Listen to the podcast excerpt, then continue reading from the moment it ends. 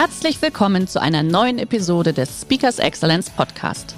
Der heutige Podcast wurde im Rahmen eines unserer Live-Events aufgezeichnet.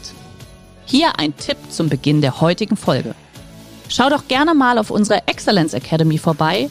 Hier findest du rund um die Uhr eine große Auswahl an exklusiven Online-Videokursen von hochkarätigen Speakern. Den Link dazu findest du in der Beschreibung. Jetzt aber viel Spaß beim Anhören. Wenn Sie über KI nachdenken, vielleicht lohnt es sich so zu denken. Es gibt auf der einen Seite gibt es die Narrow AIs. Die Narrow AIs, das ist das allermeiste, was Sie an KI-Lösungen heute im Markt finden, sind Anwendung eines einzelnen Algorithmus auf ein ganz kleines Problem. das sind, die bauen eine absolute Insellösung. Aber aus dieser Insellösung optimieren die alles raus, was geht. Deswegen nenne ich das häufig auch, das ist die Antwort der Programmierer auf McKinsey, weil halt alle diese Algorithmen stetig optimieren sind. Mir ist total unklar, warum das viele Leute für schwarze Magie halten, ähm, weil Optimierung und Effizienzgewinn machen Sie doch schon die ganze Zeit in Ihren Unternehmen. Warum ist das jetzt auf einmal magisch? Das ist doch auch nichts Besonderes an der Stelle. Ja, aber kann man einfach machen, sollte man machen, weil optimiert äh, oder Effizienzgewinn ist ja nie schlecht. Um das etwas plastischer zu machen, mein Lieblingsbeispiel für eine Firma Narrow AI ist eine Firma, die aus England, die hat ein äh, ne-, neuronales Netz trainiert, um Tomaten in Gewächshäusern besser zu züchten. Ja, da schließen Sie Wasser, Dünger, Licht an, zack, haben Sie 20 Prozent mehr Tomaten, ist eigentlich ganz cool. Die Firma hatte ein kleines Problem, die war halt in England, die Tomaten haben ein bisschen wässrig geschmeckt. Ähm, dann wollten die auf Bohnen umsteigen und die KI hat alle Bohnen umgebracht, weil die blöden Dinger nicht rot wurden. Ja, das meine ich mit Insellösung. Funktioniert super mit Tomaten, halt nicht mit Bohnen. Das muss man im Kopf haben. Auf der anderen Seite sind diese Science-Fiction-AIs, ja, äh, und meistens in den Science-Fiction sind ja Dystopien. Ich bin nicht so ein äh, negativer Mensch, deswegen sage ich es Ihnen mal positiv. Der Roboter, der sich vor Sie hinstellt und sagt, ich liebe dich, und weiß, was er da sagt und es auch noch so meint, auf den müssen Sie leider mindestens 150 Jahre warten.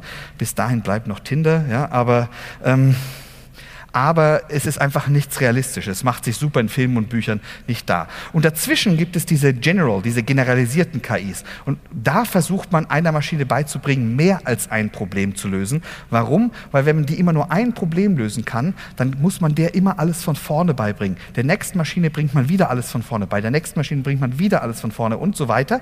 Ähm, und das ist natürlich unglaublich aufwendig, insbesondere wenn Sie es in einem Unternehmen machen, in einer Branche. Wenn Sie etwas Generalisiertes haben, was auf dem Aufbau aufbauen kann, was sie schon wissen, dann ist ihre Lernkurve halt viel, viel schneller. Und das ist das, was wir sehen in zum Beispiel DeepMind oder den Plattformen, die es halt so gibt.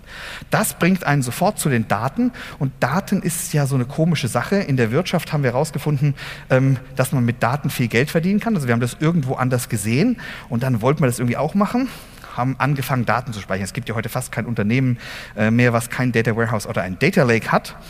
Und jetzt stelle ich mir immer folgende Szene vor, da kommt irgendwann der Controller zum IT-Menschen und sagt, Entschuldigung, wo ist eigentlich mein Profit? Und dann sagt der IT-Typ, äh, ich verwalte nur die Daten. Und dann sagt er, aber du hast in den Projektantrag reingeschrieben, dass wir hier ein scheiß Geld mitverdienen werden. Und dann sagt er so, mm, das habe ich wahrscheinlich echt gesagt. Und dann machen die IT-Leute was ganz Lustiges. Dann machen die etwas, was sie schon 40 Jahre lang können nämlich lineare Regression. Und weil das zu peinlich wäre, hat man auch das kurzerhand umbenannt. Das heißt jetzt Predictive Analytics.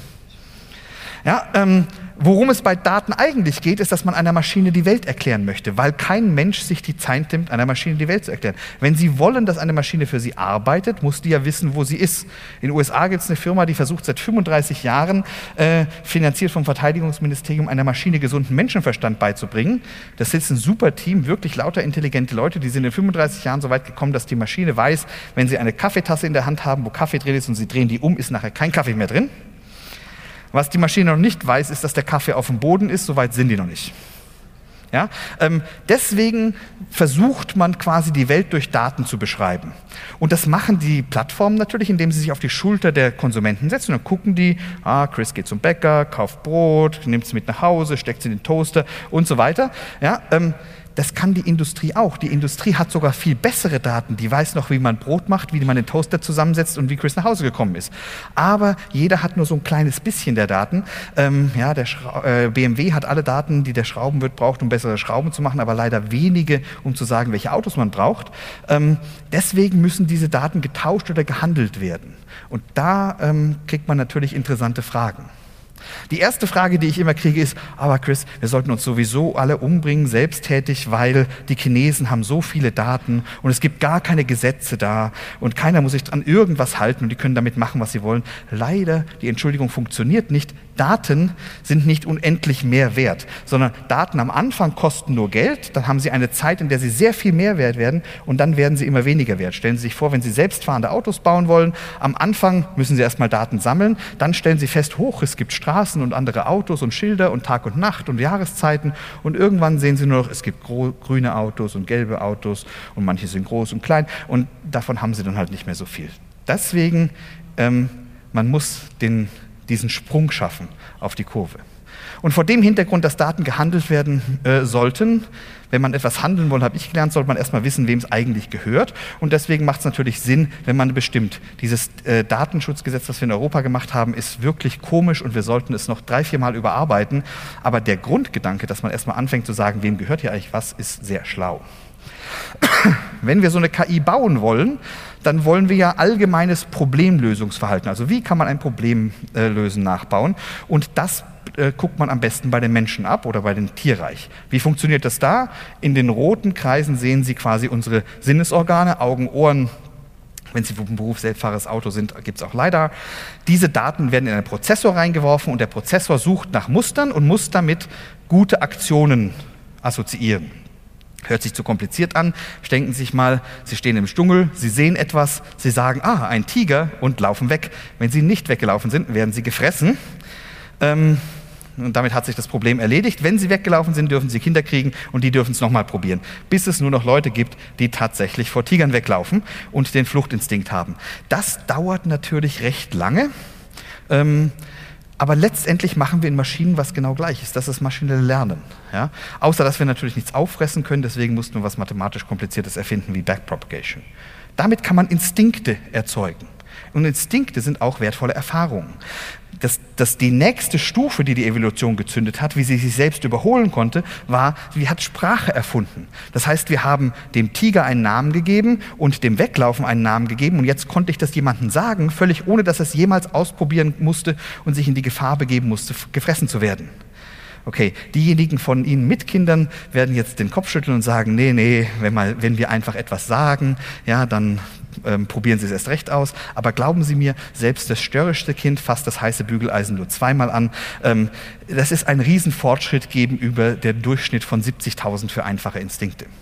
Wir haben damit die Evolution ausgehebelt. Sprache hat einen Nachteil, die ist ungenau. Und weil sie ungenau ist, ähm, entsteht ein Freiraum. Und dieser Freiraum, den hat die Natur genutzt, nicht um sich zu beschweren, sondern um zu sagen, hey cool, wir können außer Überleben noch mehr Ziele haben. Das heißt, dort, wo wir jetzt Optionen gekriegt haben, weil die Sprache so ungenau war und unser Denken ungenau, haben wir gesagt, okay, wenn ich mein persönliches Ziel erreichen möchte, dann ähm, mache ich lieber das statt das. Das heißt, wir haben gelernt, Dinge gegeneinander abzuwägen. Und das machen wir für jeden Schritt einer Problemlösung, bis das Problem gelöst ist. Bei Menschen nennt man das rationales Nachdenken.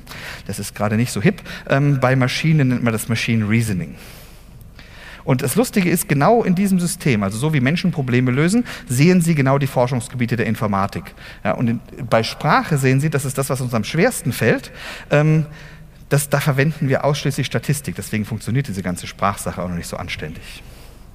Sie können jeder dieser Algorithmen einzeln verwenden. Sie müssen immer nur wissen, wo die Limitierungen sind. Also Daten, äh, maschinelles Lernen braucht Daten. Es gibt nie genug Daten, um das Jetzt zu beschreiben oder um natürliche Systeme zu beschreiben. Das heißt, den Markt oder das Wetter können Sie so nicht vorhersagen. Ähm, Language Processing kann nur vorgefertigte Dialoge, keine freie Rede. Ja, also wenn Sie einen fragen, wie kommt deine Familie damit klar, dass du krank bist, ähm, da wird die Maschine nichts darauf antworten können. In solche, solche Sprachsysteme sind einfach die coole Version von Drück die Eins und Expertensysteme sind halt rein logisch. Spannend wird es, wenn Sie das Zeug kombinieren kombinieren. Und das ist, was die, äh, die Leute mit der generalisierten KI machen. Ähm, sie verwenden zum Beispiel äh, das Reasoning, um den Lösungsraum kleiner zu machen, das Learning, um mit unerwarteten Sachen umzugehen, Wissen aus Menschen zu extrahieren und alles, was ihnen Menschen jemals gesagt haben, weil die nämlich Kausalitäten können, tatsächlich zusammenzuführen. Nur als Beispiel, Sie können damit die Wartung mit verdoppeln, Sie können damit dreimal so viel Hühner züchten ähm, in einer anständigen Qualität, wie Sie das heute können. Sie können alles Mögliche damit machen. Der, die Anwendungsfälle sind riesig. Der heutige Vortrag hat dir gefallen? Dann schau dich doch gerne auf unserem Kanal um oder sei live bei einem Forum dabei. Weitere Informationen findest du in der Beschreibung. Bis zum nächsten Mal.